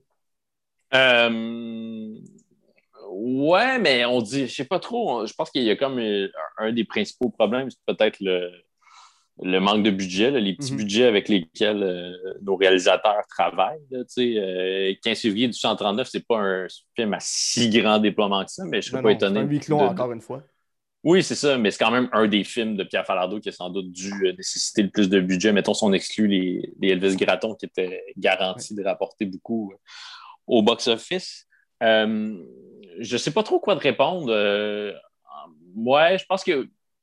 Euh, je sais pas trop quoi te répondre, Guy, à cette question-là. Je, je- c'est pas pertinent ce que je dis en tabarouette. Ouais, c'est correct, non, mais des fois, on n'a pas, la... on pas nécessairement la réponse non plus. C'est bien correct. Mais moi, ça, ça- ça m'intéresse, mais en tout cas, je trouve qu'il y a eu plusieurs échecs. Là, tu sais, comme même, euh, il y, a- il y a eu un autre film sur euh, les Patriotes avec euh, Francis Reddy. Là. Je sais pas si tu souviens de ça. Quand, un... quand je serai parti ou quand je serai mort, vous parlerez encore de moi. Je pense que c'est ouais, ouais, le film de. Ouais. Ouais, ouais, de, ouais, ouais, de Michel Brault. C'est ça, c'était Michel Brault, le grand réalisateur. Oui. Personne ne Ah. va m'obstiner, mais ce film-là, c'était catastrophique. là. Rien de moins. film- si je me souviens bien, film dans lequel il y a un jeune figurant qui s'appelle Jean-Sébastien Girard, si vous pouvez mettre la main Pour vrai? la peine, oui. Wow! OK, je savais pas ça. Mais, ah oui, je- Patriote qui vomit, c'est ça qui est écrit sur, euh, sur la page. Mais, euh, donc, tout ça pour dire qu'il y a quand même eu plusieurs expériences assez catastrophiques au cinéma québécois. Puis même les, les films, euh, tu parles des films sur des personnalités, là.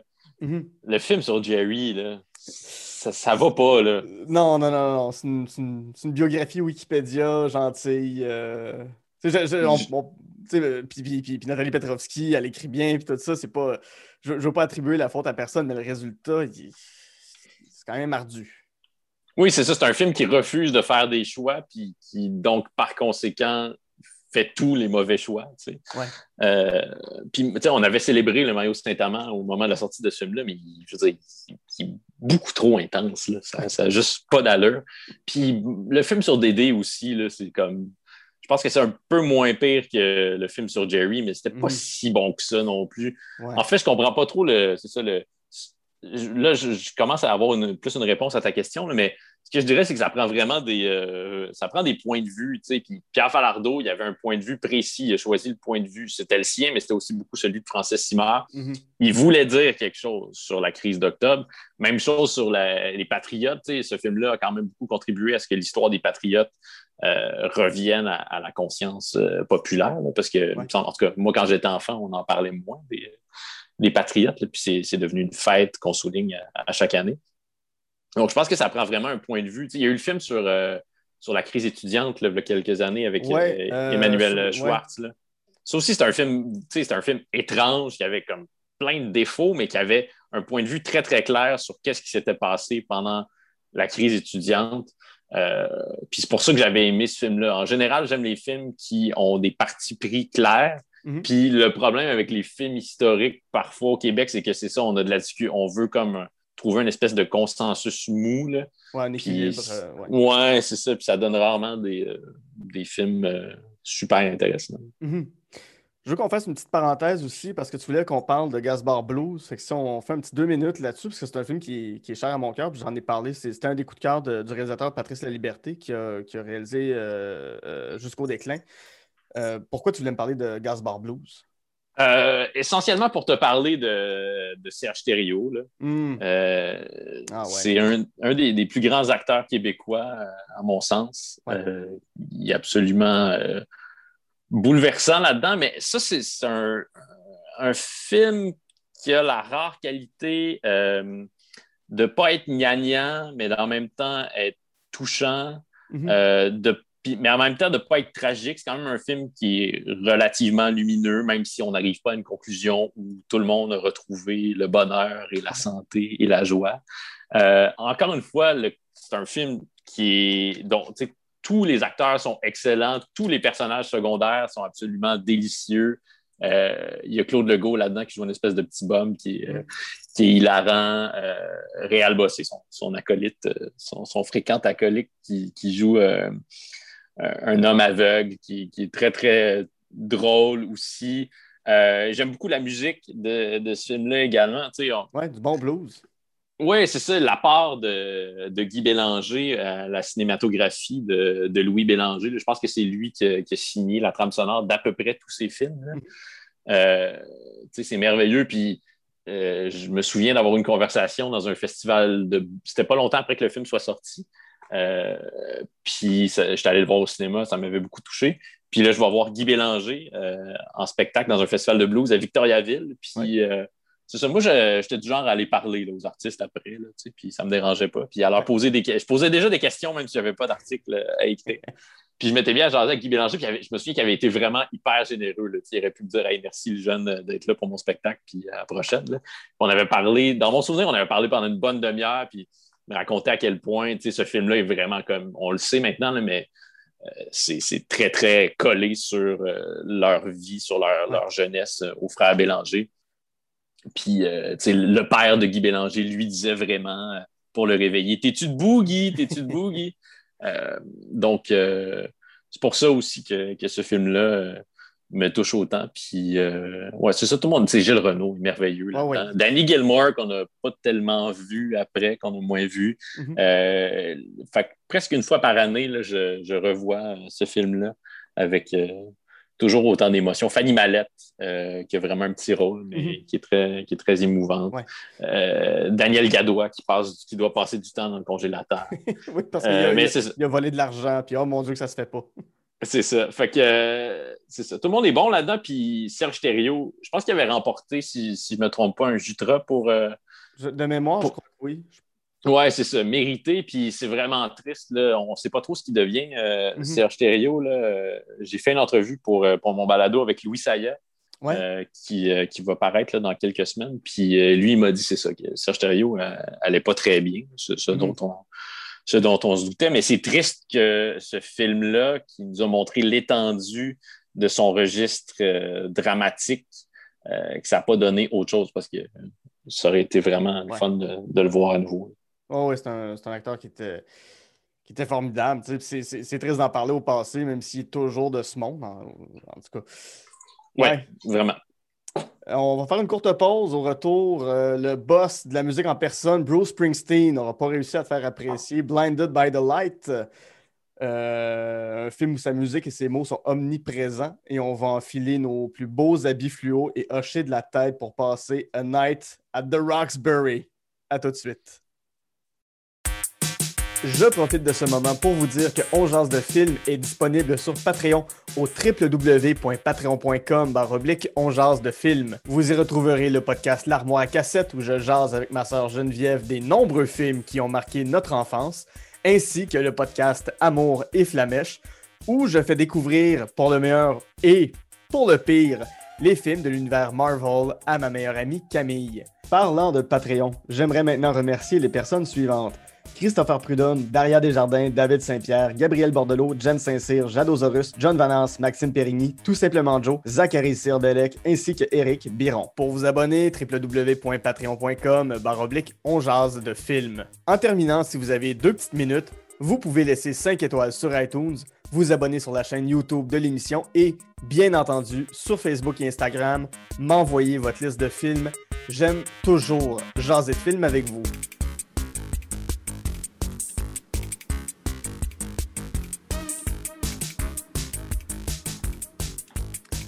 De retour en genre de film avec mon invité Dominique Tardif, avec qui, en première partie, on a jasé des films Almost Famous, The Decline of the Western Civilization Part 2 de Metal Years et Octobre, ton, ton film que tu as détesté ou une déception en tout cas. C'est un film qui s'intitule Blinded by the Light, euh, réalisé en 2019 par euh, Gurinder Chada, qui met en vedette euh, Vivek Kera. Dean Charles Chapman, Kulvinder Gill, Nikita Mehta et Kit Reeves. Euh, J'en avais pas entendu parler de ce film-là. J'allais voir la bande-annonce pour comprendre ce que c'était. Euh, ça, ça, parle de quoi? On nous montre quoi dans Blinded by the Light?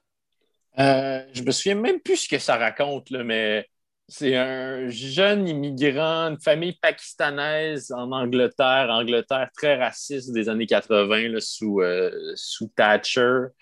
C'est ça le contexte, mais euh, donc ce qui est le plus important dans ce film-là, c'est que ce jeune Pakistanais-là va trouver le courage et la force de combattre euh, les xénophobes et les racistes dans la musique de Bruce Springsteen. Euh, moi, je suis un grand, grand fan de Bruce. C'est un de mes héros personnels, euh, un de mes chanteurs préférés. Euh, puis j'avais beaucoup d'attentes, évidemment, envers ce film-là qui est inspiré, c'est tiré d'un, d'un livre donc, écrit par un fan de, de Bruce, un jeune immigrant pakistanais. puis c'est ça. Donc j'avais beaucoup d'attentes envers ce film-là. Euh, que j'étais allé voir en projection de presse au, euh, AMC Forum, un de mes, cinémas préférés. Tu sais, c'est le bon ton de dire qu'on aime les petits cinémas. J'aime bien aller au beau bien. mais le AMC Forum, j'aime tellement ça. C'est grand. Puis, oh, wow. Euh, donc, je vais voir ce film-là, beaucoup d'attentes. C'est absolument catastrophique. C'est comme tout ce qu'il ne faut pas faire avec de la musique dans un film. Tu sais, je veux dire, quand il utilise une chanson, c'est toujours de façon hyper littérale. C'est toujours très banane, banane. On entend, tu sais, je veux dire, Bruce Springsteen a comme une œuvre hyper vaste. Il y en a des chansons dans l'œuvre de Bruce. Ce gars-là est prolifique. On entend genre les mêmes cinq tonnes tout le long du film. C'est rempli de bons sentiments. C'est comme. C'est une caricature de ce qu'est l'œuvre. ça, me touche. C'est vraiment émouvant que euh, ce jeune homme-là ait trouvé euh, du courage dans, l'œuvre de Bruce. Puis mm. ça a certainement été mon cas, même si j'ai évidemment pas vécu euh, de racisme. Mais, mais c'est ça, c'est juste comme une espèce de façon de, réduire l'œuvre de Bruce Springsteen à quelques slogans un peu ridicules. Puis ça, ça m'insulte en tant que fan de Bruce parce que son œuvre est beaucoup plus nuancée et complexe que ça. Donc, c'est pour tout.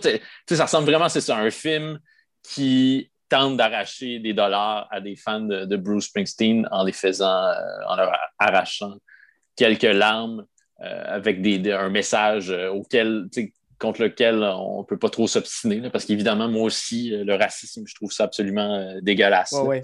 Mais c'est que ça, ça, empêche un peu la. Ben, pas, que ça empêche, mais ça, fait en sorte que critiquer une œuvre comme celle-là, ça devient beaucoup plus difficile parce qu'il faut marcher sur des œufs. C'est ça, mais je veux dire, le film est tellement guimauve que, que j'ai aucun problème à, dire que c'est un, très, très mauvais film. Puis en fait, j'avais. Quand je suis sorti de la salle, euh, j'étais comme un peu en colère. Ou en fait, je pense que je riais. Je Je sais pas trop. J'étais tellement. J'avais surpassé la colère, puis j'étais dans, dans, le rire à ce moment-là. Ma blonde non plus n'avait pas aimé ça, donc j'étais comme plutôt euh, rassuré. C'était pas juste mhm. moi qui avais un problème. Puis c'est un film qui a récolté quand même d'assez bonnes critiques. Donc, je sais pas si c'est l'espèce d'effet Teflon de Bruce Springsteen qui, euh, qui résiste à toute critique. Mais euh, non, moi, j'ai trouvé ça catastrophique. Puis ça montre aussi, il y a beaucoup, là, ça, ça me gosse dans les films souvent, puis à la télé, la fameuse séquence avec une toune où là, on te résume comme euh, on, veut, on veut dire beaucoup de choses, faire passer beaucoup de messages, où on sent qu'il manque de budget. Fait que là, on met une toune, puis on va mettre différents plans de gens qui, qui, je sais pas, qui font toutes sortes d'affaires. Ça, c'est comme deux heures de ça. Euh, donc, euh, si vous êtes fan de Bruce, ne regardez pas ce film-là. Si vous n'êtes pas fan de Bruce, ne regardez pas ce film-là. Euh, je vous suggère plutôt d'écouter la musique de Bruce Springsteen. C'est beaucoup plus, beaucoup plus fun. Ou de visionner un documentaire. Il y, comme il, y en a beaucoup des, documentaires sur Bruce Springsteen. Puis ça, va, ça va vous procurer plus de plaisir, certainement. Oui. Quand, j'ai vu la bande-annonce, moi, ce qui m'a ce qui m'a un peu turn off de ce film-là, c'est de voir le, jeune à côté sur un mur, puis on voit les paroles derrière ah oui, qui comme... Ah.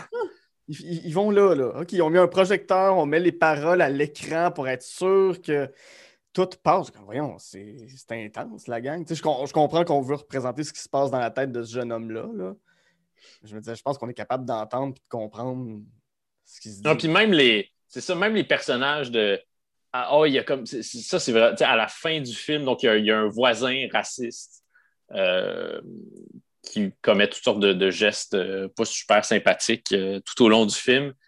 Puis à la fin du film, le personnage raciste a une sorte d'illumination. Puis ça aussi, ça me gosse parce que, tu sais, là, je veux dire, il suffit pas d'être gentil puis de faire écouter quelques chansons de Bruce aux xénophobes pour que soudainement ils vivent une épiphanie puis qu'ils se rendent compte que leur point de vue est complètement euh, délétère. Je pense pas que c'est comme. J'aimerais que ce soit comme ça qu'on ben puisse combattre le racisme, mais je pense pas que c'est aussi simple que ça. Puis euh, c'est un peu le, message que, semble véhiculer euh, ce film-là. Donc c'est une autre raison pour lesquelles ça m'a vraiment agacé. Oui, ils vont des chants écrits aimons-nous quand même, puis il y a encore de la haine sur les réseaux sociaux puis partout. Là. ça n'a pas tout réglé, euh, non, effectivement. Le bon Yvon a fait, fait son effort, mais ça n'a pas été suffisant. C'est ça, exactement. Je veux savoir quand même, toi, as-tu un artiste, on a parlé de Jerry Boulet, on a parlé de The Strokes, là, on parle de, de, Bruce Springsteen. Y a-tu un artiste que tu as découvert à l'adolescence que ça, ça, a fait une explosion dans ta tête? En fait, cet artiste-là me parle, c'est mon artiste? Euh, à l'adolescence, plus spécifiquement, mm-hmm. euh, ben, là, c'est comme plus super cool de parler de lui parce qu'il est partout puis il nous agace un peu, il est omniprésent, mais euh, Dave Grohl a été ah longtemps, en fait, j'ai encore beaucoup d'admiration pour Dave Grohl. Il, il, sort bientôt un documentaire sur sur les vannes. C'est sur les, les, vannes dans lesquelles les groupes euh, font de la tournée. Ça a l'air assez chouette. Euh, mais Dave Grohl est partout. Là, on parlait de documentaires musicaux un peu plus tôt. Là. Je veux dire, un documentaire musical n'a pas le droit d'être euh, diffusé si Dave Grohl n'y figure pas. C'est un gars qui dit oui à tout. Mais c'est un gars qui oui est éminemment sympathique aussi. Donc. Il a l'air vraiment super cool. Donc, euh, j'ai le, choc que j'ai vécu quand j'ai découvert Nirvana, puis c'est après la, c'est quelques années après la mort de, de, Kurt Cobain, ça a vraiment été un, un choc majeur. Euh, puis, puisque je jouais de la batterie, ben, mm. Dave Grohl me fascinait. Puis, c'était avant, ou en tout cas, les Foo Fighters existait peut-être, le premier album était peut-être paru, mais c'était pas le, c'était pas encore le plus grand groupe de rock au monde, euh, ce, qui, sont devenus plus tard. Mm-hmm. Euh, je me souviens que j'avais fait une, recherche euh, en sixième année. Il fallait faire une recherche, un texte sur notre héros personnel. Je pense que c'était ça, comme la personne qu'on admire le plus dans la vie. Puis là, évidemment, ça, tout le monde fait des, faisait sa recherche sur euh, mon grand-père, puis mon père, puis ma mère. j'avais fait ça sur Dave Grohl. Ah euh, je m'excuse auprès de, mon père et, de ma mère. J'ai plus d'admiration pour eux euh, que pour Dave Grohl, en réalité. Mais à 11 ans, je trouvais ça vraiment plus cool de faire mon travail sur, sur Dave Grohl. Donc, Dave Grohl, ça a, été, ça a été assez majeur. Sinon, qui d'autre? Ben, Claude Rajotte, j'en parlais tantôt, mais je veux dire, vraiment, si tu m'avais demandé à, à 11 ans, à 10, 11 ans, c'est qui ton, euh, ton idole? C'est sûr que je t'aurais répondu euh, Claude Rajotte. Je veux dire, je mm. regardais Musique Plus euh, presque 24 heures sur 24.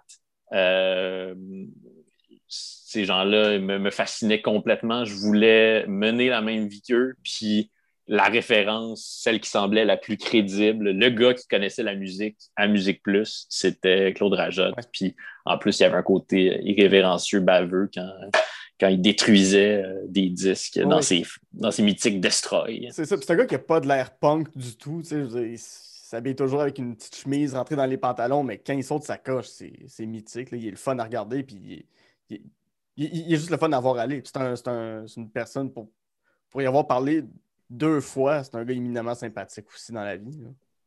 Oui, oui, non, il est vraiment super gentil. Euh, donc, c'est ça, Claude, c'était, c'était mon idole et j'ai encore beaucoup, euh, beaucoup mm. d'admiration pour lui. Je suis triste qu'on, l'entende moins dans les médias depuis euh, quelques années. Là. Il me semble qu'on devrait lui donner une tribune. Il, la mérite bien, puis euh, tout le Québec en bénéficierait. Effectivement, oui, puis c'est un gars qui a, qui a, un regard critique super intéressant sur la musique parce qu'il c'est pas fait avec condescendance, c'est nuancé, c'est pas. je trouve qu'il y a une belle approche euh, la musique, peu importe le genre, peu importe le style. Puis son rapport à la musique s'est aussi transformé avec les années. C'est-à-dire que vers la fin du cimetière décédé, il s'est un peu détaché du rock euh, qui avait quand même beaucoup couvert pour Musique Plus, mais aussi pour Chaume, le, rock mm. alternatif. Euh, puis il s'est mis à s'intéresser à la musique électronique, puis à Amon Tobin, à toutes sortes d'affaires qui, moi, m'intéressent assez peu personnellement.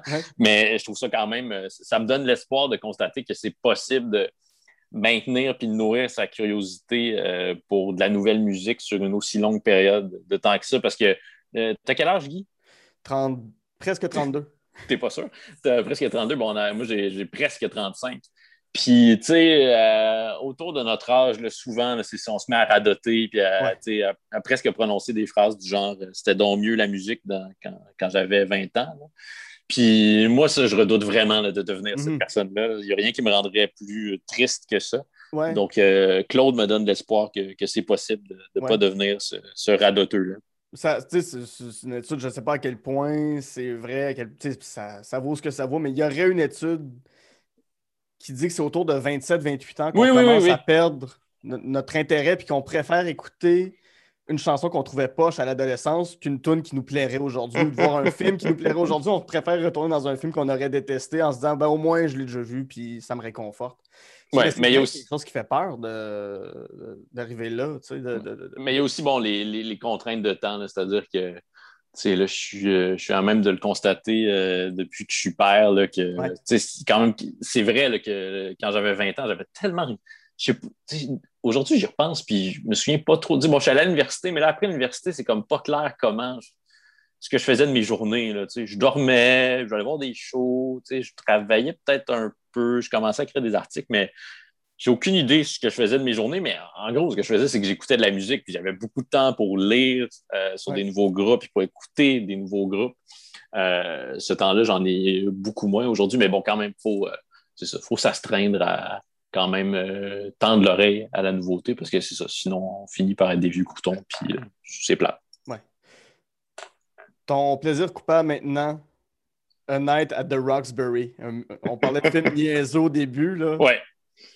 J'aurais pu choisir aussi euh, Base Cat Ball. ah, euh, mon Dieu, oui. Ouais, que j'ai vu à plusieurs reprises. Je l'ai en VHS là aussi. Encore une fois en, version doublée. Là, comme une, ben, New Roxbury, je l'ai vu pour la première fois récemment. Il se trouve sur euh, Netflix, je pense.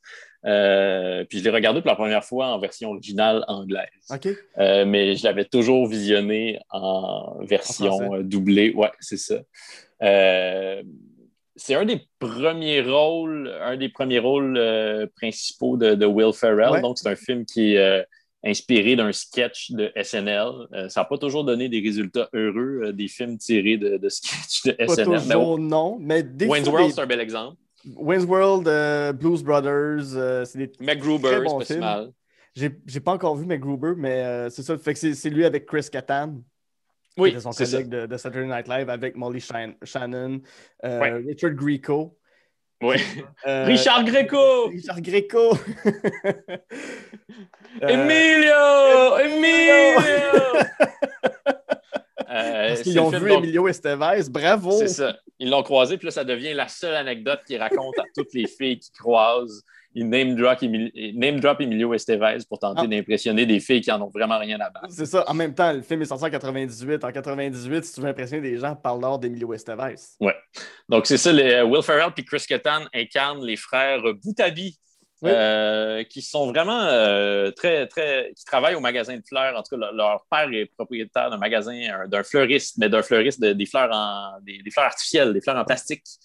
Euh, mais ils veulent rien savoir de cette vie-là parce que la vie qui les intéresse, c'est la vie, euh, la vie nocturne, la vie de nightclub, la vie de discothèque.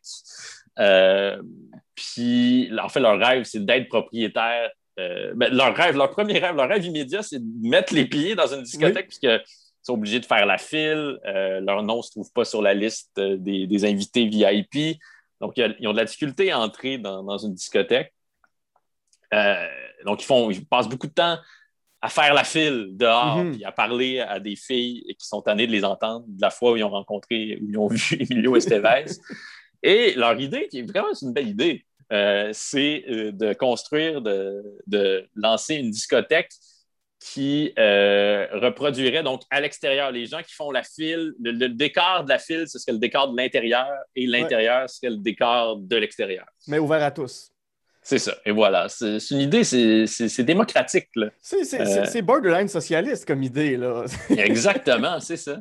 Euh, donc, il y a ça. Bon, il y a évidemment le, le- le- ce dont on se souvient le plus de ce film-là, c'est le, le- mouvement de danse, le, le hochement de, de tête. Ouais. euh, Chris Kattan qui brise la, la vitre, la euh, vitre, de la c'est voiture. Quel Puis bon on moment. comprend que c'est arrivé à plusieurs reprises au cours des, euh, des derniers mois. C'est pas la première fois que ça se produit. Euh, ils se promènent évidemment dans le camion du fleuriste de, de leur père. Euh, donc, ils font ce mouvement de danse-là au son de- du tube des années 90, What is Love, What de is love? Hathaway. What is love? Baby, don't hurt me no more. Euh, puis, ben, c'est un film aussi sur euh, les relations euh, fraternelles. Je veux Mhm. pas comme surintellectualiser un film qui est vraiment hyper nono. là. Ouais. Mais c'est ça, parce que Will Ferrell, c'est euh, c'est Steve Boutabi, donc il est plus, il est quand même attiré par une vie plus rangée, parce que leur père leur, aimerait vraiment que les gars reprennent le magasin, que ça devienne un magasin, parce que le voisin du magasin de fleurs, c'est le magasin du père du personnage de Molly Shannon, Emily. Euh, puis c'est un magasin de quoi déjà? Ah, En tout cas, donc ils, veulent, ils- ils fusionner les, les deux magasins, que ça devienne une espèce d'empire. Mhm. Euh, puis Will Ferrell, il se laisse tenter par cette vie-là. Euh, il tombe un peu en amour. Il, il va, il va entrer dans un couple avec, avec Molly Shannon. Euh, puis évidemment, ça, ça déplaît à son frère euh, Ben oui. Doug, Doug Boutabi, Doug Boutabi. qui lui veut pas laisser tomber son rêve. Euh, puis qui là, se réfugie dans l'alcool et dans la, la crème fouettée. là. Il mange beaucoup de crème fouettée à même l'espèce de, de distributeur De là, de ouais. canne, là, de tube, c'est ça. Mais là, il y a une scène, moi, qui, tu sais, je suis presque gêné là, à quel point cette scène-là m'émeut. Puis, sais, comme vraiment, si je suis un peu fatigué ou si j'ai pris quelques verres, ça se peut que cette scène-là me fasse pleurer. là, Mhm. quand je l'ai C'est regardé l'autre fois, ma, ma blonde était allée se coucher euh, à- au milieu du film. Puis c'était donc avant cette scène-là. Puis j'étais content qu'elle soit allée se coucher parce qu'elle m'aurait vu pleurer dans cette scène-là. Puis ça me dit, comme c'est correct, là, les gars, on a le droit de pleurer Ben oui. en toutes circonstances, mais quand même, dans une scène aussi niaiseuse, c'est ça. J'aurais été un peu gêné. C'est donc quand, euh, parce que euh, Will Ferrell s'apprête à se marier avec euh, Molly Shannon. Mais Mm. là, on comprend que le ce film-là, c'est ça, il y a un petit côté misogyne aussi parce que le, le personnage de Molly Shannon incarne tout ce que de, de toute la vie rangée. là. Ouais. elle, elle cristallise le conformisme dans lequel s'engage Will Ferrell. Puis, euh, donc, ça se déroule dans la cour arrière, la vaste cour arrière des parents des, des- des frères Boutabi. Puis, euh, Doug, euh, qui n'a pas, répondu à l'invitation parce que son frère lui a demandé s'il voulait être son, euh, l'homme d'honneur, bon, puis il n'a pas répondu. Il vit dans, la maison des invités, un peu plus loin, dans le fond de la cour. Là, juste au moment où euh, Will Ferrell s'apprête à dire oui, je le veux, Chris Kattan sort, il, a, revêtu ses vêtements de, de soirée, ses beaux vêtements scintillants. Puis il sort donc de la maison des invités avec un, un ghetto blaster au-dessus Mhm. de la tête, puis il fait jouer What is Love et il se remet à faire le mouvement de tête. Et là, soudainement, le, le dieu de- les dieux de la danse euh, s'emparent du corps de, de Steve Boutabi, de l'autre frère. Là, les deux décampent ensemble, partent. Et le mariage n'aura pas lieu. Bien sûr. Et ils se rendent compte, bon, un peu plus tard, là, je suis en train de raconter le film au complet, mais c'est pas très grave. Euh, c'est pas très grave, Ah. non, ok. Non, non, non. Euh, C'est un film qui est sorti il y a, il y a plus que 20 ans, presque C'est ça. 25. Là. Se rendent compte à la fin du film que leur idée euh, qui avait pitché un propriétaire de plusieurs discothèques, euh, ce monsieur qui a toujours l'impression de, de se faire agripper le cul. Mhm. Euh, Est-ce que c'est ça, oui, la blague? Est-ce que tu m'as agrippé le cul? Je suis gêné que ça me fasse autant rire. Donc, le monsieur Zadir, à qui il avait fait un pitch dans une soirée lorsqu'il qu'il avait enfin pu entrer dans une discothèque, là, il, lui, a- lui avait pitché leur idée de, de discothèque inversée. Ils se rendent compte que ça existe, puis qu'ils sont propriétaires de cette discothèque-là. Ils n'ont rien eu à faire. puis La discothèque existe déjà. Ils sont les propriétaires. Euh, puis ils ont même des blondes à la fin. Euh, en tout cas, c'est ça. Tout finit vraiment très, très bien dans une scène de danse, une chorégraphie euh, absolument époustouflante. C'est un des. C'est assez amusant de revoir Will Ferrell. Tu sais, moi, je. Tu sais, les gens qui n'aiment pas Will Ferrell, là, sérieux, là, comme. Non, non, il est le fun. Il, il- il est très le fun, Will Ferrell. J'ai pas mal vu tous ces films, là. même ces films archi mauvais, il y a toujours au moins une scène qui, justifie le visionnement du, film au complet. Mais là, c'est intéressant de le voir là-dedans parce que c'est un de ses, premiers rôles. Ouais, c'est ça. Puis euh, c'est son premier rôle principal, en tout cas.